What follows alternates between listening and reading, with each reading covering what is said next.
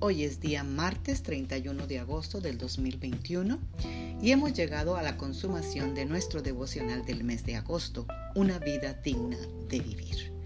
Y hoy vamos a reflexionar en Efesios 4:13, segunda parte que dice, hasta que lleguemos a ser una humanidad en plena madurez, tal como Cristo es. Amadas guerreras y guerreros de Dios, Cuenta una historia que en el año 1967 Doug Nichols era un misionero americano en la India y se contagió con tuberculosis y tuvo que ser hospitalizado por varios meses.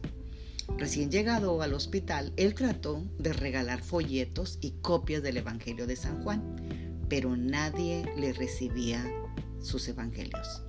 A nadie le caía bien este misionero pues pensaban que solo era un gringo rico y presumido. Por un tiempo él se tenía que despertar a las 2 de la mañana tosiendo y se dio cuenta de un ancianito que trataba de salir de su cama. El pobre hombre no se podía ni levantar y empezaba a llorar. Rindiéndose, se acostaba el anciano otra vez. En la mañana, el hedor o el olor del sanatorio era horrible. Y todos se enojaban con el ancianito por no aguantarse durante la noche. La enfermera que lo tuvo que limpiar aún le pegaba al señor. Y la siguiente noche pasó lo mismo, pero Doug se despertó tosiendo por su propia enfermedad. Él estaba muy delicado y débil, y en eso vio que el señor anciano trataba de salir de su cama otra vez, como siempre lo hacía. Y el anciano no se pudo parar y empezó a llorar nuevamente. Doc salió de su cama y se acercó al hombre anciano. El anciano se agachó por miedo a que quizá le fuera a pegar, pero Doc lo levantó en sus brazos y lo llevó al baño que solo era un hoyo en el piso en la esquina del cuarto. Y después lo regresó a su cama. El señor anciano le dio un beso en la mejilla mientras Doc lo ponía en su cama. Al día siguiente, a las 4 de la mañana, otro de los pacientes despertó a Doc con una taza de té caliente y le hizo señas que quería uno de los libritos del Evangelio de San Juan. Todo ese día, gente vino a él pidiéndole los libritos. Aunque él no podía hablar su idioma, tuvo una oportunidad impresionante para testificarles.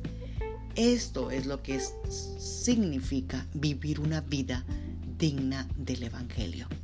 ¿Te das cuenta? Nuestra fe tiene que ser viva, dinámica, no estática ni religiosa. Dice Santiago 2.18, ¿tú tienes fe? Y yo tengo acciones. Pues bien, muéstrame tu fe sin las acciones y yo te mostraré mi fe por medio de mis acciones. Y ese es el propósito de nuestra vida cristiana, que estemos perfectamente capacitados para servir a los demás y para ayudar al cuerpo de Cristo a crecer. Así todos llegaremos a estar unidos en la fe y llegaremos a tener todo lo que nos hace falta. Seremos perfectos como lo es Cristo y llegaremos a conocer al Hijo de Dios y confiaremos en Él día a día. Vive a Cristo, una vida digna de vivir, una vida que empieza por fe y se vive por fe, una fe real y práctica. Oremos esta mañana.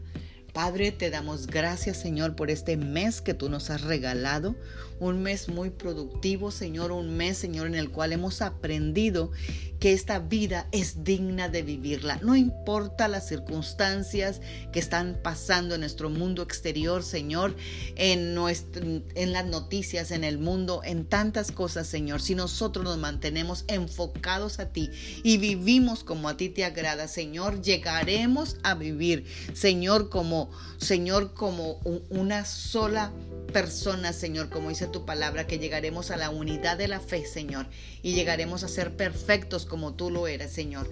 Así que, Padre, ayúdanos, Señor, a que cada día vivimos como te agrada a ti, Señor, en el nombre poderoso de Cristo Jesús. Amén. Tengan un bendecido martes, Magda Roque.